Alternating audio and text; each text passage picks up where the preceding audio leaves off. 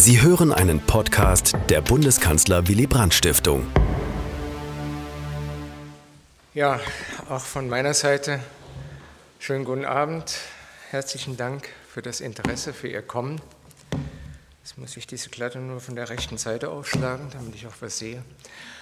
Ungefähr 20 Minuten wird äh, der Versuch dauern, Ihnen dieses Buch in seinen Inhalten vorzustellen, Sie dafür zu interessieren und hoffentlich auch eine tragfähige Grundlage zu schaffen für unser anschließendes Gespräch.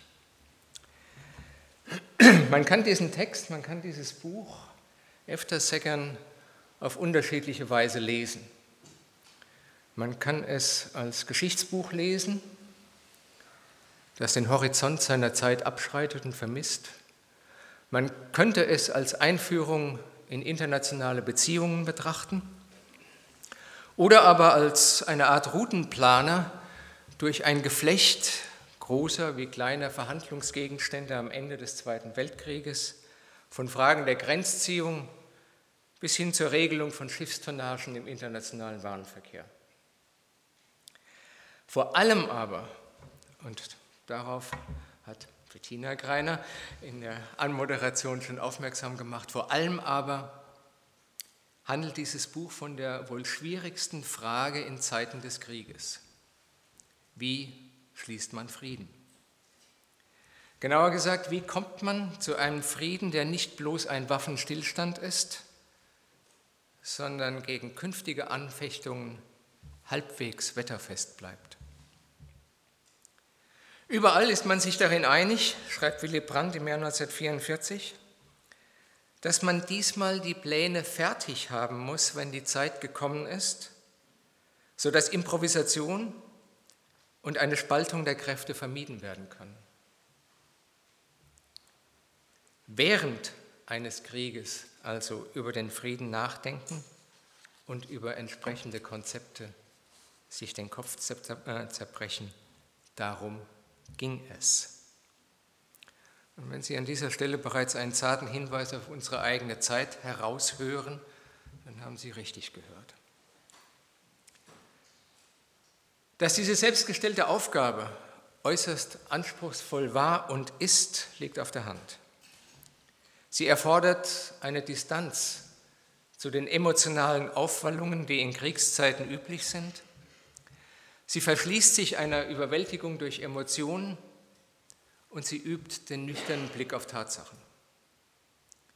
Sie verlangt den Verzicht auf moralische Selbstüberhöhung und will von einer Einteilung der Welt in Gut und Böse, Schwarz und Weiß nichts wissen.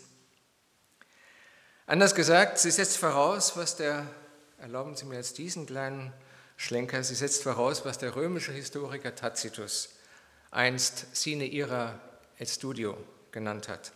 Ein Abwägen ohne Zorn und Eifer. Wie dergleichen gelingen kann, demonstriert Brandt in diesem Buch. Er trägt Argumente mit Nachdruck vor, aber nie auftrumpfend. Sein Ton ist leise und dennoch unüberhörbar. Er bewegt sich auf einem soliden ethischen Fundament, gerät aber nie in die Versuchung einer moralischen Pose oder Belehrung, von fingerzeigendem Getöse ganz zu schweigen. Und er redet einem neuen Denken das Wort, ohne diesen Begriff je zu verwenden. Ihm reicht eine Alltagsmetapher, um das ganz und gar nicht Alltägliche kenntlich zu machen. Man kann die Welt nicht reinwaschen wollen, ohne sie nass zu machen. Was aber ist mit diesem neuen Denken gemeint? Mehr noch sind die von Willy Brandt 1943, 1944 angestellten Überlegungen gut gealtert und haben sie uns heute noch irgendetwas zu sagen? Nun, die letzte Frage ist natürlich überflüssig, dann hätte dieses Buch keinen aktuellen Bezug, säßen wir alle nicht hier.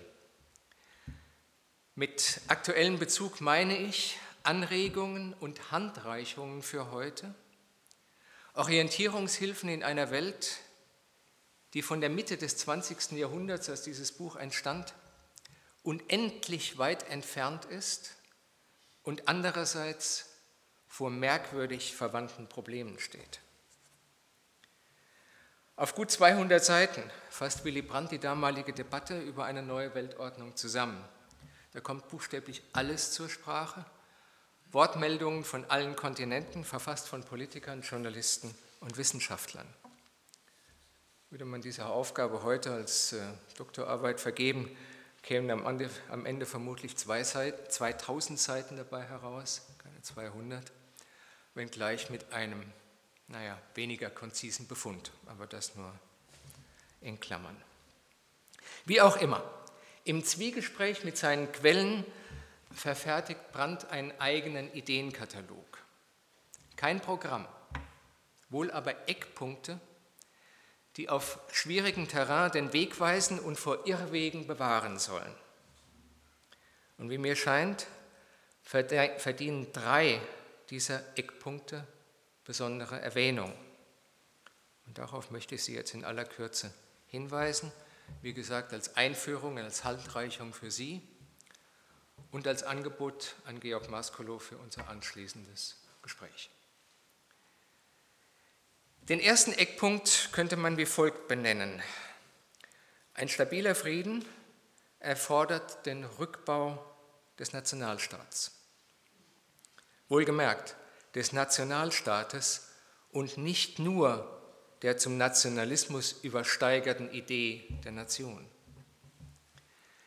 Damit meint Brandt nichts anderes als eine Reduktion von Souveränität und eine Verkleinerung des Besteckkastens, der seit der Geburt von Nationalstaaten im 19. Jahrhundert wie selbstverständlich in Beschlag genommen wird. Die leitende Idee ist denkbar einfach. In einer bis in die Kapillargefäße verletzten Welt, in einer Welt multipler Abhängigkeiten und entsprechender Verletzlichkeiten, hat sich das Recht des Stärkeren im Grunde überholt. Eigennutz und Gemeinnutz sind insofern nicht konträr, sondern komplementär. Brands Denken kreist um die Bildung größerer Einheiten, um die Aufweichung von Grenzen und um internationale Planung. Und interessanterweise hat er dabei nicht den 1919 eingerichteten Völkerbund im Blick, sondern die Ende 1943 von den Kriegsalliierten eingerichtete Relief and Rehabilitation Administration. Was diese Behörde bei der Hilfe für Kriegsopfer in den einzelnen Ländern leistete, muss an dieser Stelle nicht interessieren. Entscheidend ist ein über den Krieg hinausweisendes Politikmodell. 44 Nationen verpflichteten sich damals unter dem Dach eines Generaldirektorats zu regionaler Kooperation.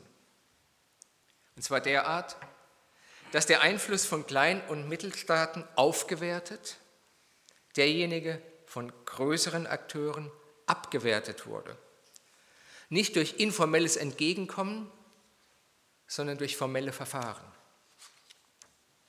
Auf dieselbe Weise, wie Individuen in Rechtsstaaten Gesetze zu respektieren haben, müssen sich Nationalstaaten, die Großmächte vorweg, künftig an die Beschlüsse überstaatlicher Institutionen halten, etwa bei der Förderung und Verteilung von Rohstoffen oder bei internationalen Infrastrukturprojekten, um nur zwei sensible Themen zu nennen, die Brandt besonders betont.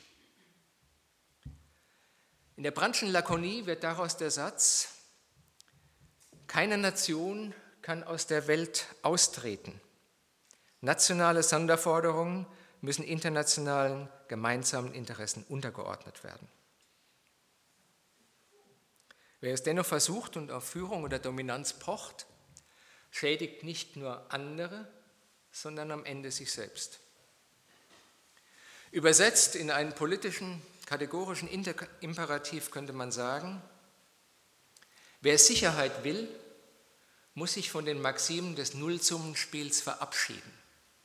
Von der Vorstellung also, dass die eine Seite immer nur das gewinnt, was die andere Seite verliert.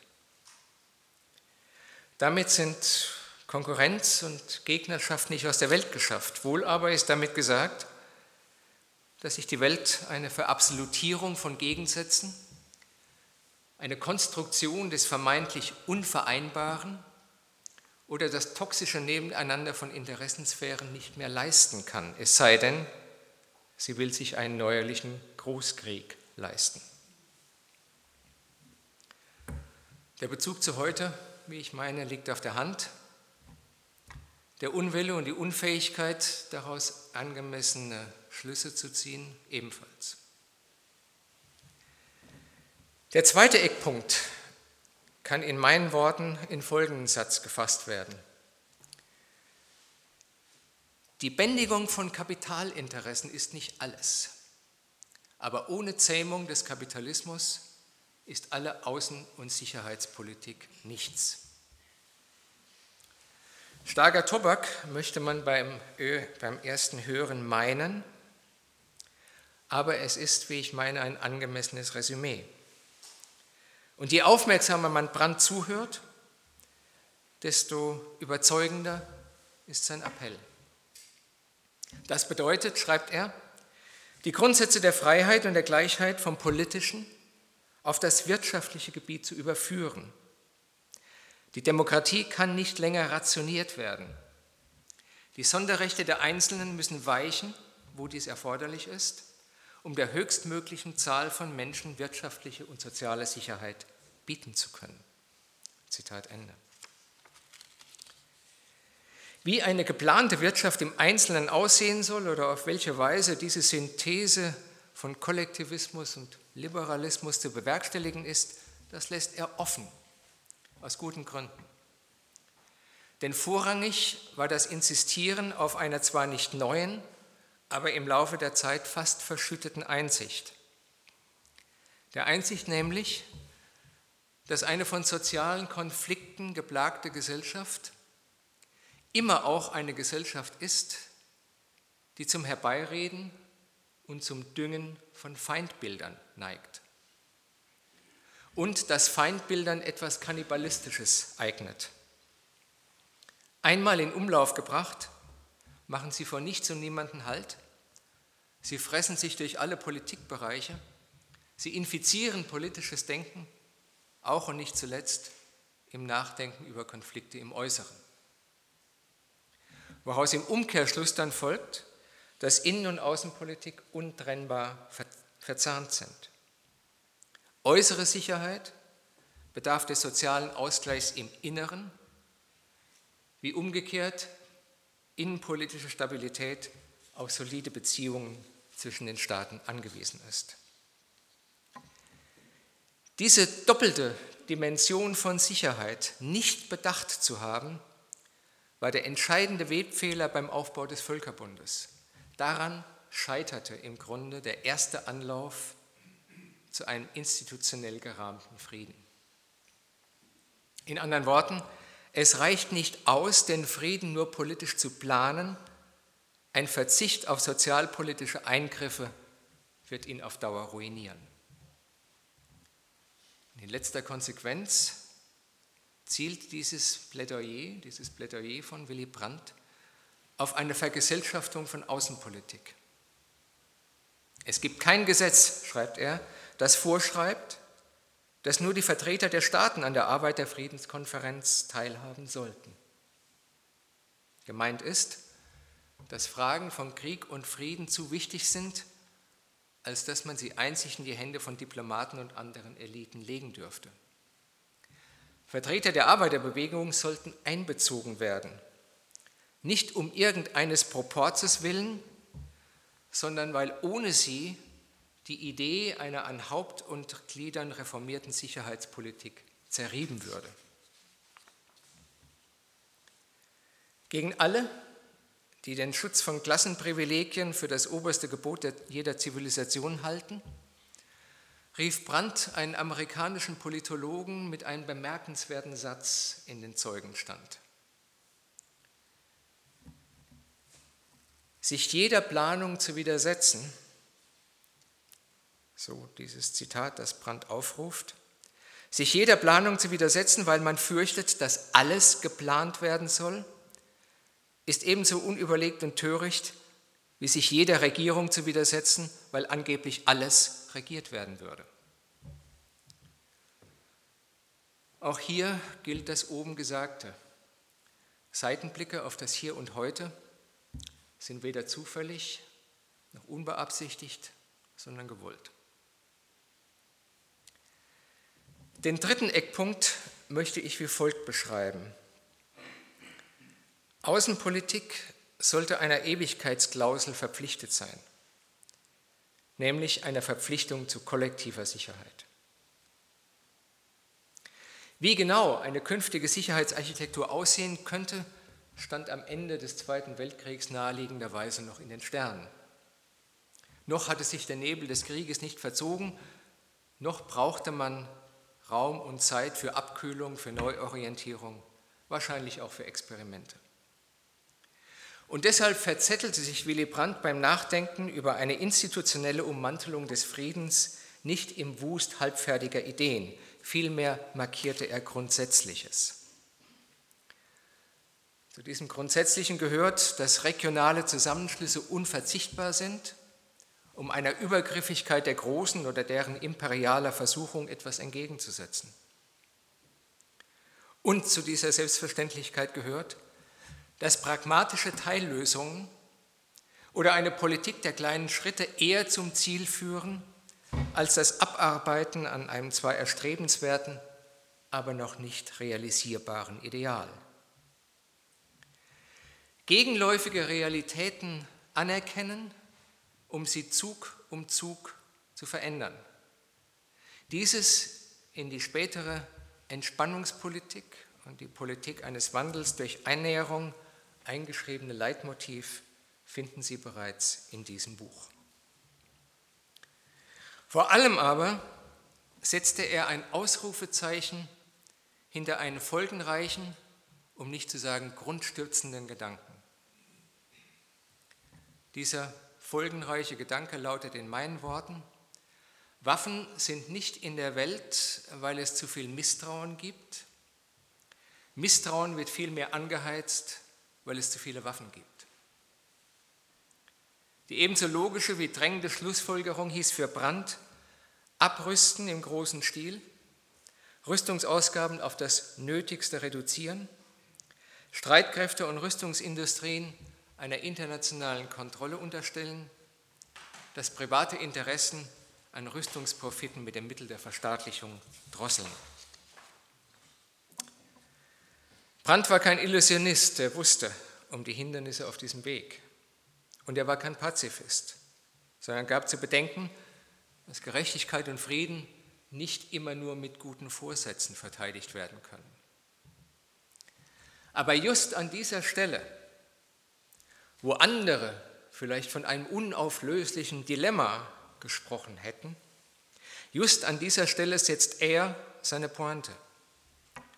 Sie lautet ebenfalls in meinen Worten, eine komplette Abrüstung mag illusorisch sein, nicht aber der Versuch, das Monster in Ketten zu legen. Was bedeutet, so Brandt in der Erläuterung, Zitat, dass kein Staat mehr in der Lage ist, eine äußere Angriffshandlung gegen einen Nachbarn überall auf der Welt zu begehen. Kein Staat mehr in der Lage ist zu einer, einer äußeren Angriffshandlung. Fast 30 Jahre sollten ins Land gehen, bis diese Idee die ihr gebührende Anerkennung fand, nämlich in Gestalt eines sperrigen Begriffs, der für das militärische Pendant zur Bonner Entspannungspolitik steht. Und dieser sperrige Begriff heißt strukturelle Nichtangriffsfähigkeit. Darauf, auf dieser Idee der strukturellen Nichtangriffsfähigkeit, basiert das Modell der kollektiven Sicherheit. Auf der Idee, dass Vertrauensbildung ein materielles Fundament braucht. Genauer gesagt, ein auf der Einsicht gegründetes Fundament, dass jeder Ausbau von Waffenkammern mit einem Abbau von Sicherheit einhergeht. Auf diesem Weg zu scheitern, dessen war sich Brandt sicher, wäre mehr als nur ein Rückschlag für die internationale Staatengemeinschaft. Ein Scheitern würde die ernste Gefahr eines neuen Krieges bergen, zumindest aber auf einen Schwebezustand mit latenter Explosionsgefahr hinauslaufen. Dass Brandt 1944 mit einem kalten Krieg gerechnet hätte, wäre eine zu weitgehende, im Wissen um die künftige Entwicklung verzerrte Deutung. Gleichwohl ist seine Warnung vor einer Wiederbelebung einer nur militärisch unterfütterten Großmachtpolitik nicht zu übersehen. Wobei er nicht allein die Sowjetunion, sondern auch die USA im Blick hatte, ohne ahnen zu können, dass sich beide alsbald, nämlich wenige Jahre nach der Erstpublikation dieses Buches, einen politisch desaströsen Wettlauf um eine neue Wunderwaffe, genannt Atomwaffe, liefern würden. Und erneut kommt das Ihnen schon bekannte Resümee zu seinem Recht. Ein Schelm, wer Geschichte für etwas hält, was vergangen ist. Unter dem Eindruck dieses Panoramas und dieser drei Eckpunkte hat der ehemalige österreichische Bundeskanzler Bruno Kreisky in seinen Erinnerungen davon gesprochen, dass Willy Brandt Mitte der 1940er Jahre, ich zitiere Kreisky, der Inbegriff des politischen Verstandes war. Heute, so will es mir scheinen, laufen wir Gefahr, unseren außenpolitischen Verstand zu verspielen. Und damit meine ich nicht und nicht in erster Linie, dass in Zeiten des Krieges vieles drunter und drüber geht, vieles drunter und drüber gehen muss. Viel schwerer wiegt der Verlust intellektueller Koordinaten, das Verständnis für die Grundrechenart internationaler Politik nach einem Zeitalter der Extreme. In Abwandlung eines bekannten Satzes von Willy Brandt ließe sich nämlich sagen, es soll sich eine Politik zum Teufel scheren, die außer der Behauptung moralischer Überlegenheit wenig anzubieten weiß, der die Einsicht abhanden gekommen ist, dass Entscheidungen von ihrem Ende her zu denken sind und dass Staatskunst den Namen nicht verdient, wenn man nur von Tag zu Tag denkt, von der Hand in den Mund lebt und im Gewusel kurzfristiger Reparaturen den Blick für das langfristig Notwendige verliert. Und es soll sich eine Politik zum Teufel scheren, die keine Kraft mehr aufbringt zu einem Entwurf der Zukunft jenseits von Konfrontation und Feinderklärung, also zu einer großen Erzählung in der Tradition der Aufklärung. Diese Tradition der Aufklärung hat einen Namen, einen einzigen Begriff, Hoffnung. Und wie man diese Hoffnung buchstabiert, Dafür steht dieses Buch After Sagan nach dem Sieg. Und darüber möchte ich jetzt gern mit Georg Maskolo diskutieren. Aber vorher danke ich Ihnen für Ihre Geduld.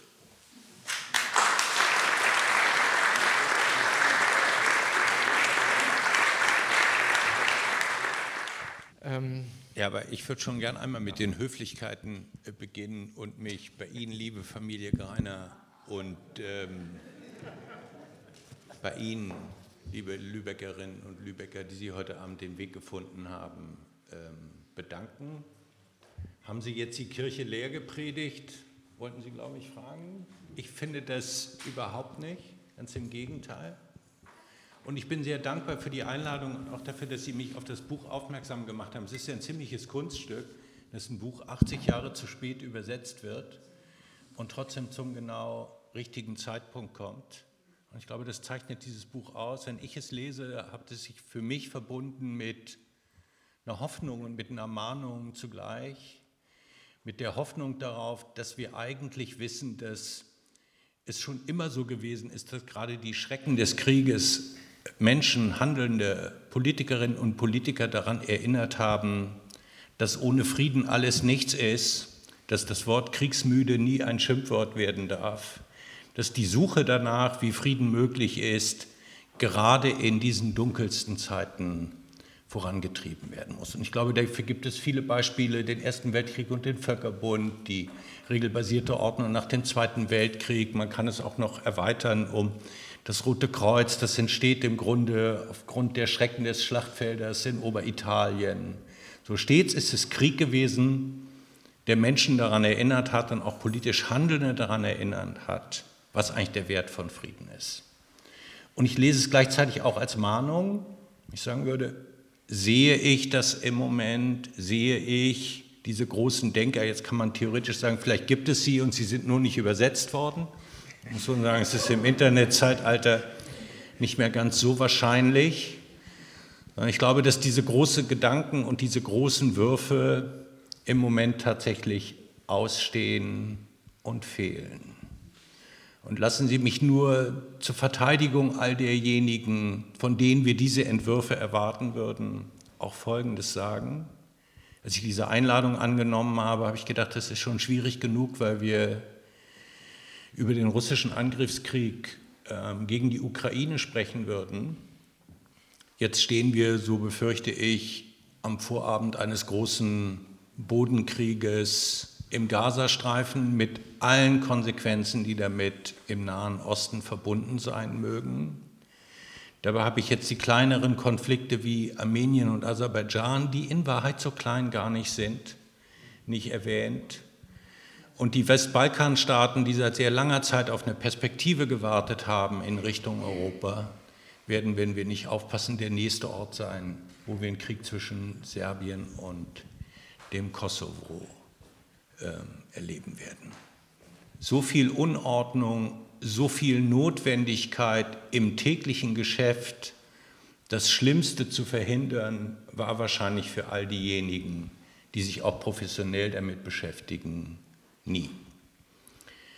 Und lassen Sie mich einen letzten Punkt machen, weil ich glaube, viele in dieser Welt auch auf uns, auf uns Deutsche schauen und sagen, ihr mit eurer Geschichte, ihr, die die doch wissen müsst und besser verstanden habt, was der Wert von Frieden und von Demokratie ist, verbindet sich mit vielen Erwartungen an uns, ich glaube auch vielen berechtigten Erwartungen. Schaue ich mir aber das letzte Wochenende und die Wahlergebnisse an, glaube ich, ist es gut, sich daran zu erinnern, dass diejenigen, die für Stabilität sorgen wollen und müssen, schon sehr darauf achten müssen, dass sie selbst stabil bleiben. Ich denke manchmal, wenn ich mir diese Wahlergebnisse anschaue, dass in einer Geschwindigkeit, die ich schwer begreifen kann, aus dem deutschen Grundsatz nie wieder auch irgendwann schon wieder werden könnte. Und ich glaube, darauf zu achten, dass die Verhältnisse bei uns hier zu Hause nicht ins Rutschen geraten, damit wir die Rolle spielen können, die wir spielen müssen, ist für mich ein entscheidender Punkt. Damit zum Anfang, Herr Grein. Ja, vielen Dank. Damit haben Sie mit Sicherheit eine Befindlichkeit angesprochen, die wir alle in diesem Raum teilen, egal aus welchem Blickwinkel betrachtet. Und das Ganze wird ja nicht einfacher durch die Tatsache, dass wir mit, uns mit etwas herumplagen müssen seit Jahrzehnten auf das Willy Brandt, für das Willy Brandt noch keinen Begriff hatte, weil er keine Ahnung hatte, was ins Haus steht. Also dieses Buch wird 1944 geschrieben oder veröffentlicht, 43, Ende 43 geschrieben. Und ein knappes Jahr nach seiner Veröffentlichung wird der erste erfolgreiche Test einer Nuklearwaffe in der Wüste von Alamogordo in New Mexico vorgenommen. Es beginnt das Nuklearzeitalter. Und wenn etwas den Namen Zeitenwende verdient hat, dann ist es dieses Datum. Weil danach ist internationale Politik nicht mehr so, wie sie vorher war. Und zwar auf Jahrzehnte hin. Bis heute. Lassen Sie uns vielleicht einen Moment darüber nachdenken, wie diese Leerstelle, die in dem Buch notwendigerweise gegeben sein musste, zu all dem passt, was ich ansonsten hier vorgestellt habe, insbesondere zu der Idee der strukturellen Nichtangriffsfähigkeit. Man könnte ja sagen, ja gut, das ist ein wunderbarer, wunderbares Konzept, das passt sozusagen in die vornukleare Zeit, aber danach ist es Makulatur. Auf eine Frage zugespitzt, was macht atomare Bewaffnung mit internationaler Politik und mit der Fähigkeit der Konfliktmoderation, Einhegung oder gar Lösung?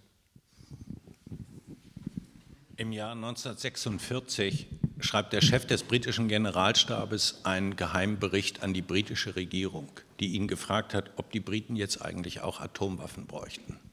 Und der Bericht ist relativ kurz und enthält zwei Aussagen. Die eine ist, wir brauchen diese Waffe unbedingt, sonst werden wir zweitklassig und fallen zurück. Und der zweite Absatz heißt, aber lass uns zu Gott beten, dass wir alle nie wieder einen Krieg erleben werden. Weil im Nuklearzeitalter der wahre Feind der Krieg selbst ist.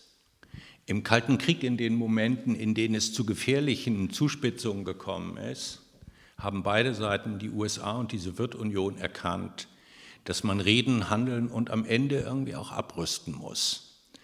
Nicht, weil man sich vertrauen würde, sondern gerade weil die Verhältnisse so schlecht und so bedrohlich gewesen sind. Verhandlungen und Restriktionen, was diese gefährlichsten Waffen angeht, unbedingt notwendig sind. Und jetzt sehen wir, und ich sehe mit großer Sorge zwei Entwicklungen. Die eine ist, dass etwas, was man das System der nuklearen Erpressung im Grunde nennt, was es schon immer gegeben hat, von Wladimir Putin allerdings auf hohe und höchste ähm, Form ausprobiert wird. Nämlich der Versuch, einen konventionell ausgeführten Landkrieg mitten in Europa im Grunde damit abzuschirmen, dass er sagt, ihr könnt mir gar nichts, weil ich über Nuklearwaffen verfüge. Und das, würde ich sagen, ist gescheitert. Es ist glücklicherweise gescheitert. Aber unglücklicherweise ist es so, dass wir in dieser Konfrontation, von der ich sagen würde, sie ist formal keine zwischen dem Westen und Russland, aber sie ist auch ehrlich gesagt so nah dran, ähm, wie es nur geht. Die Frage, wie die nukleare Frage nicht außer Kontrolle gerät, die entscheidende ist. Das, so glaube ich, ist der wesentliche Grund, warum der vielgescholtene Olaf Scholz bei jeder Frage der Waffenlieferung zwei und dreimal nachdenkt. Und er ist dabei übrigens ganz nah bei Joe Biden, ich glaube, dass die beiden sehr gut miteinander können, der im Grunde ähnliche Bedenken hat. Wo verläuft eine rote Linie, die man in diesem Bereich nicht überschreiten darf? Ich hätte mir wahrscheinlich nie vorstellen können, in welcher Geschwindigkeit all das, was wir seit dem Ende des Kalten Krieges erlebt haben, also so Wegmarken der Abrüstung, der nuklearen Stabilität, der Abrüstungsstabilität in sich zusammenfallen würden. Und nach letzten Meldungen werden wir jetzt befürchten müssen, dass Russland auch eine der letzten roten Linien einreißt und das Atomteststoppabkommen aufkündigen wird, was bedeuten kann, nachdem wir alle mittlerweile seit Jahrzehnten glücklicherweise nicht haben mit anschauen müssen, wie eigentlich ein oberirdischer Atomtest aussehen könnte, dass auch das jedenfalls wieder in den Bereich des Möglichen rutscht. Da sind wir nicht, aber es ist jedenfalls heute Abend auch nicht ausgeschlossen, dass wir da hinkommen. Was ist notwendig? Notwendig ist jeder Versuch, jedes Gespräch, jedes Bemühen zwischen vor allem den beiden Großen, zwischen den USA und Russland, weil die Beziehungen so schlecht sind, diese Form des nuklearen Dialogs wieder aufzunehmen, zu einer Reihe von vertrauensbildenden Maßnahmen zurückkommen. Ich habe es gesagt, die existieren im Grunde, weil die Verhältnisse so schlecht sind, nicht weil man sich vertrauen würde und es ein gutes Verhältnis ist. Und da zu versuchen, ein Minimum an Stabilität zurückzubekommen, ein Minimum an Gespräch zurückzubekommen, halte ich für eine der vordringlichsten Aufgaben. Nun ja, und dann kommt der Willy Brandt durch die Hintertür doch wieder hin äh, äh, zu unserer Veranstaltung, nämlich in Gestalt eines Schrittes, der oft aus den Augen verloren wird. Was war denn der Beginn der Entspannungspolitik? Es war nicht der Moskauer Vertrag, es war nicht der Warschauer Vertrag, es war nicht der Grundlagenvertrag. Die Tür zu all diesen Verträgen wurde erst geöffnet, nachdem die Bundesregierung, die sozialliberale Koalition unter Brandt, im Oktober 1969 etwas vollzogen hat, im November genauer gesagt, 1969 etwas vollzogen hat, wozu die Vorgängerregierung entweder nicht fähig oder nicht willens war. Sie hat nämlich den Nicht-Weiterverbreitungsvertrag von Atomwaffen ratifiziert. Das war die Conditio sine qua non für Moskau, zu sagen, auf dieser Grundlage sind weitergehende Vereinbarungen über Grenzen äh, Grenzziehungen in Europa und so weiter und so fort möglich. Das war das Eintrittsbillett. Ich will damit nur sagen, man kommt bei der Regelung von Konflikten, welcher Art sie auch sind, gerade jetzt, Sie haben es beschrieben, in dieser Aufgipfelung von Misstrauen auf beiden Seiten, vermutlich nicht weiter, wenn ich eine Seite an, es versteht, an dieser Stellschraube des über Nuklearrüstung definierten Misstrauens zu drehen und diese Situation zu entgiften. Fragen Sie mich jetzt nicht bitte, was das in der aktuellen Situation sein könnte. Nur befinden wir uns in, einem, in einer Lage, wo ohne den, diesen Versuch zu machen, vermutlich eher eine selbstläufige Entwicklung auf einer abschüssigen Bahn zu erwarten ist. Was mich in der Situation sprachlos macht, ist das Schweigen, das dröhnende Schweigen derer, die qua Profession dazu aufgerufen wären, auf diesem Feld, bei der Bewirtschaftung dieses politischen Feldes, mit Ideen aufzuwarten, Vorschläge zu machen. Ob die dann realisiert werden oder nicht, steht auf einem anderen Blatt. Aber sozusagen den diskursiven Raum dessen abzustecken, innerhalb dessen man sich bewegt und äh, der möglicherweise im Reden darüber neue Ideen, Perspektiven eröffnet.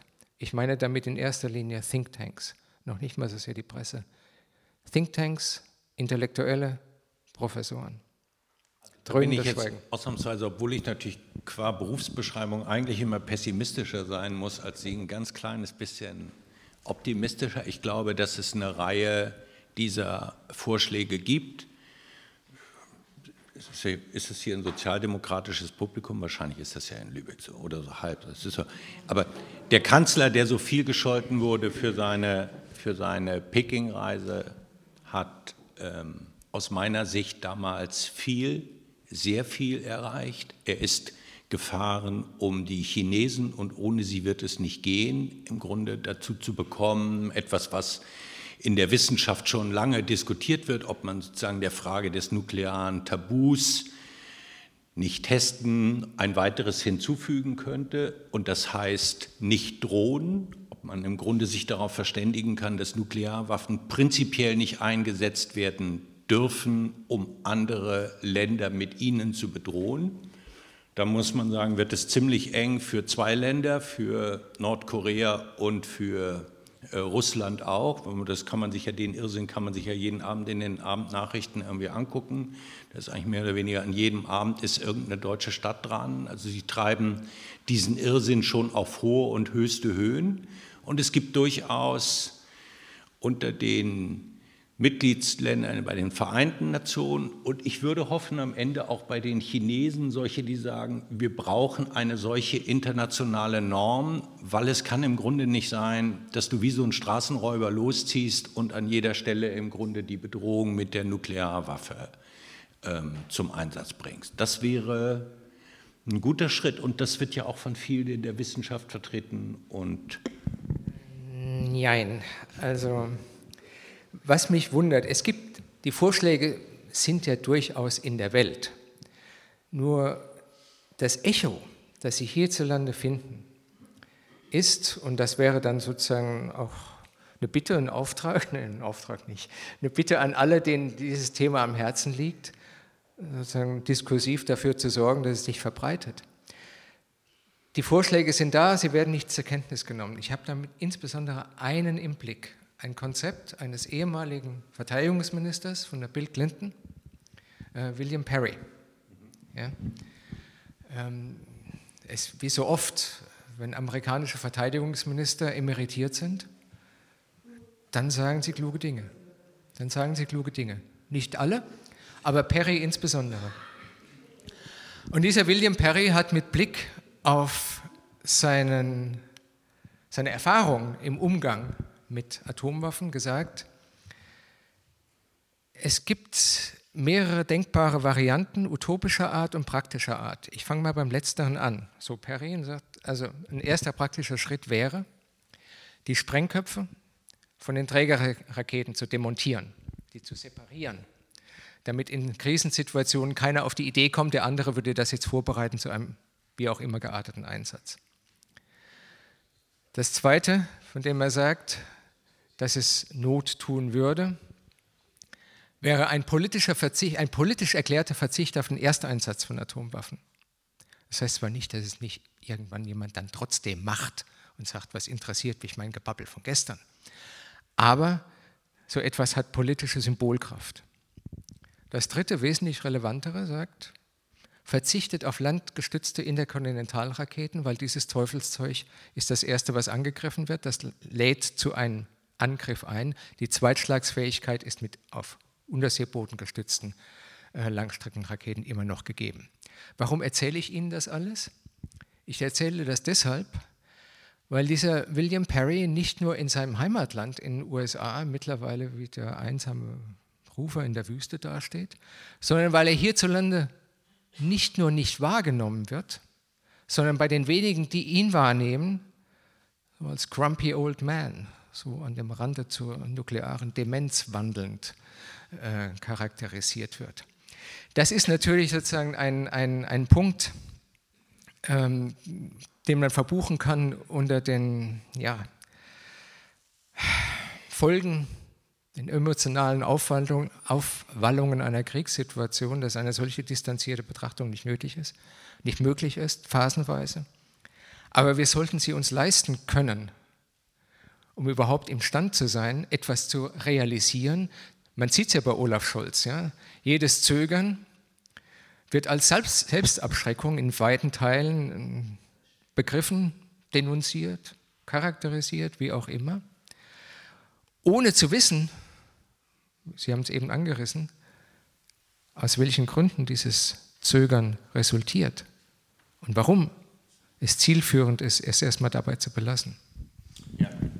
Sie haben ein ähm, wichtiges Phänomen angesprochen, ich glaube, dass die Risiken der nuklearen Gefahr tatsächlich in den vergangenen Jahrzehnten ein Stück in den Hintergrund getreten sind. Das ist eine Diskussion, die vor allem unter den Älteren, der ist ja William Perry nicht alleine, fragen Sie mal Leute wie Wolfgang Ischinger danach, die einmal im Jahr genau solche Appelle äh, verfassen und sagen, vergesst dieses Risiko nicht, es ist ein Thema von höchster politischer Relevanz, weil natürlich ist der Klimawandel hinzugetreten, aber unglücklicherweise ist die Nuklearwaffe irgendwie ehrlich gesagt auch immer noch der schnellste und sicherste Weg alles Leben auf dieser Erde zu vernichten. Daran hat sich nichts verändert. Das ist, glaube ich, vor allem in so einer jüngeren Generation in den Hintergrund getreten. Und ich will ehrlich gesagt auch niemanden dafür schelten, weil es natürlich eine Generation ist, die dann das Ende des Kalten Krieges erlebt hat und zu der Friedensdividende, an der wir uns alle gefreut haben, hat auch gehört, sich mit diesem existenziellen Risiko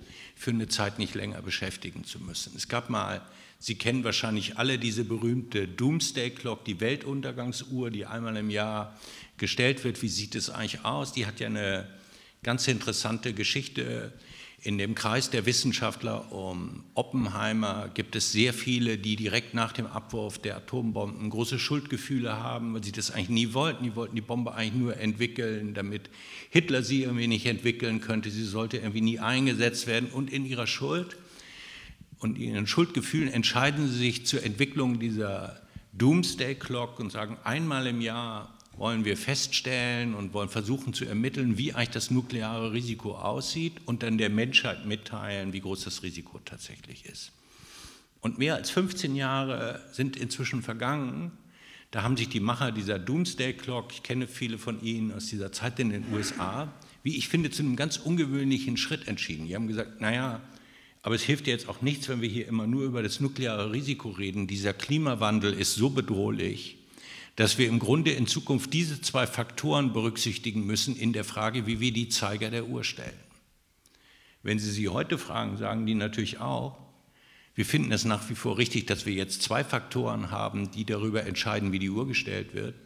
Aber wir haben uns nie vorgestellt, dass die Leute sich dann irgendwann nur noch für den Klimawandel und überhaupt nicht mehr für die nukleare Frage interessieren. Ich glaube, diese Zeit ist vorbei und das können und sollten wir uns länger auch nicht leisten. Letzter Punkt. Ich kenne allerdings auch kein Land, wo ich das Gefühl habe, dass die Frage, wie groß und bedrohlich jetzt das nukleare Risiko in Bezug auf Russland ist, so sehr politisch instrumentalisiert wird. Und unglücklicherweise würde ich sagen, gilt es, glaube ich, für beide Seiten. Es gibt eine gewisse Tendenz, das Risiko größer zu machen, wenn man die Position vertritt, keine Waffen an die Ukraine zu liefern. Man sagt, da steckt ein wahnsinniges Risiko der Eskalation drin. Und es gibt gleichzeitig eine Fraktion, die meint, ihnen vorhersagen zu können, wie Wladimir Putin am Ende handelt und dass das Risiko eigentlich gar nicht existiert. Ich glaube, die wahre Antwort ist, dass wir das alle überhaupt nicht wissen. Das kommt ja alles von den gleichen Leuten, die ihnen im Zweifel am Vorabend auch noch erklärt haben, dass er auf keinen Fall auf Kiew marschieren wird. Also woher ehrlich gesagt diese Sicherheiten kommen, woher eigentlich ausgerechnet die Sicherheiten von Leuten kommen, die eigentlich zuletzt, man könnte auch sagen, häufiger mal falsch gelegen haben, soll es ja in meinem Beruf auch geben, anstatt den Satz, ich weiß es nicht, zu wertschätzen und zu sagen, ich mache mich hier nicht klüger, als ich tatsächlich bin, hat man manchmal das Gefühl, dass es eine Tendenz gibt in unseren Diskussionen, Unsicherheit in größtmögliche Lautstärke zu übersetzen. Das, glaube ich, hilft ohnehin nicht und in dieser Diskussion hilft es schon gar nicht. Ja, Sie haben hier ein Stichwort gegeben, Bulletin of the Atomic Scientists und die Doomsday Clock. Ja? Die jetzt mittlerweile, glaube ich, auf 30 Sekunden vor Mitternacht steht oder so irgendetwas. Also näher dran als zu Hochzeiten des Kalten Krieges. Interessant an dem Vorgang ist ja, das verbindet sich auch äh, unter anderem mit dem Namen Robert Oppenheimer.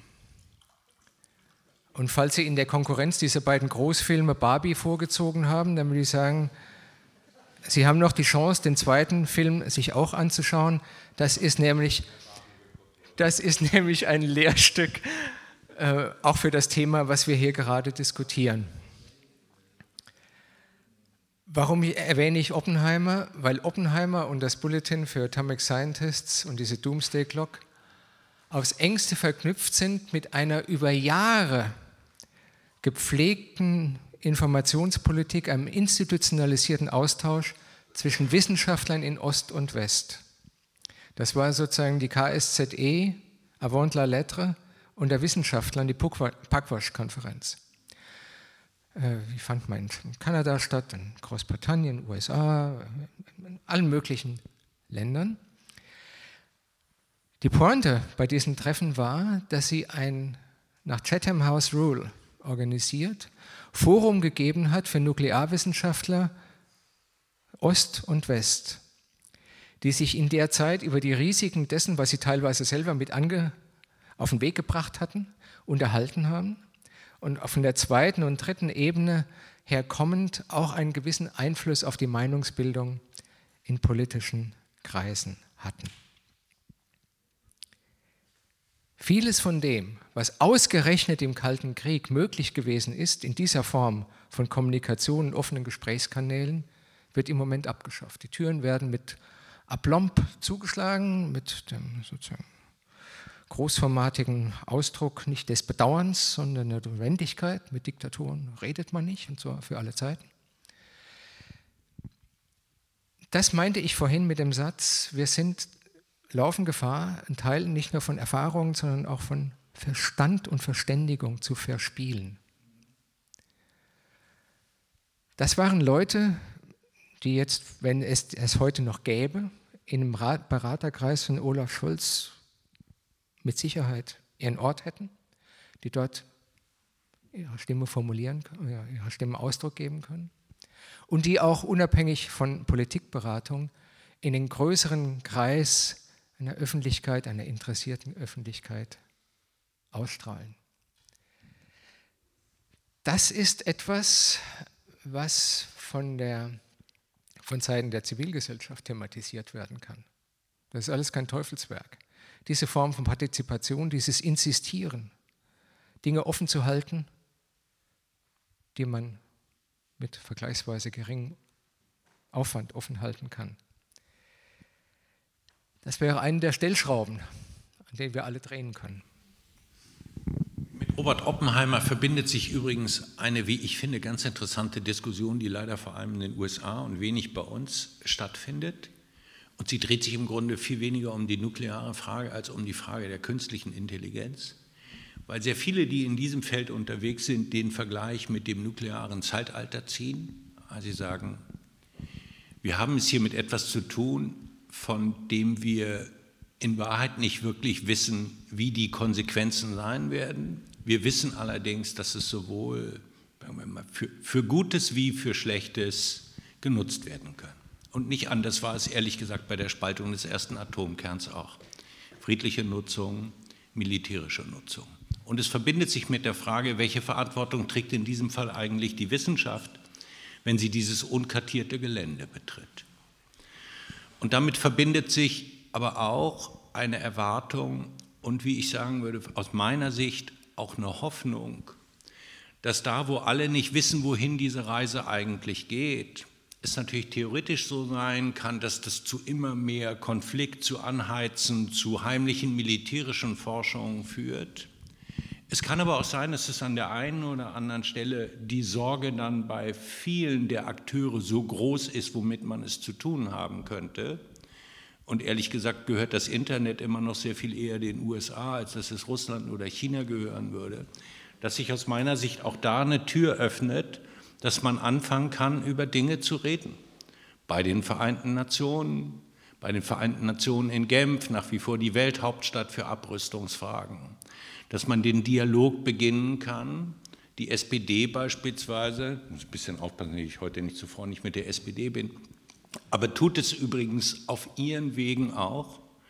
Und zwar indem sie bis heute den oft gescholtenen Parteiendialog mit der Kommunistischen Partei Chinas fortführt und in diesem Parteiendialog beispielsweise die Frage von struktureller Abrüstung und von struktureller Sicherheit einer der ganz wesentlichen Punkte ist. Ist so, ein, ist so eine Schiene, die das Auswärtige Amt nicht immer so wahnsinnig toll findet, weil sie sagen, es ist eigentlich irgendwie unseres.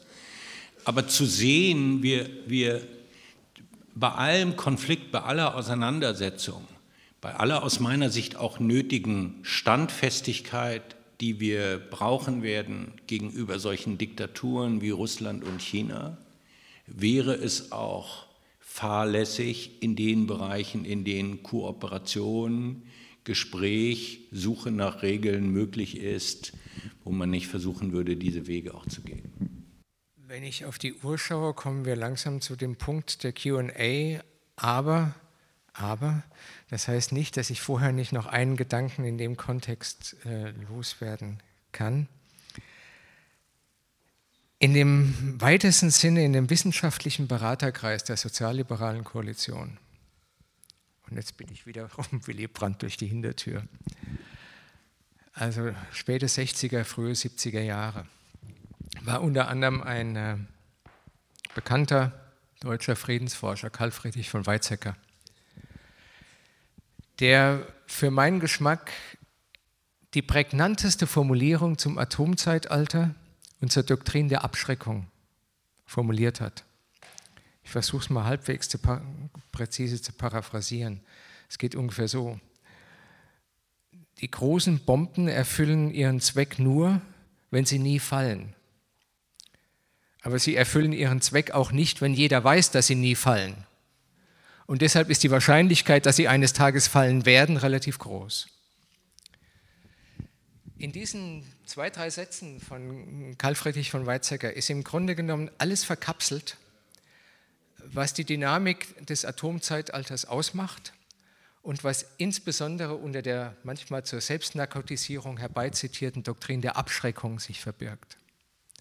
Auch das sozusagen ein Stück Food for Thought im Nachdenken darüber, äh, an welchen Ecken und Enden man zielführend über die jetzige Situation diskutieren könnte.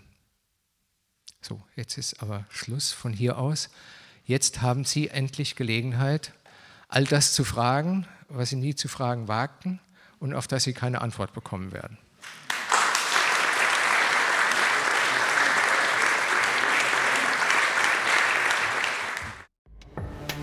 Dies war ein Podcast der Bundeskanzler Willy Brandt Stiftung.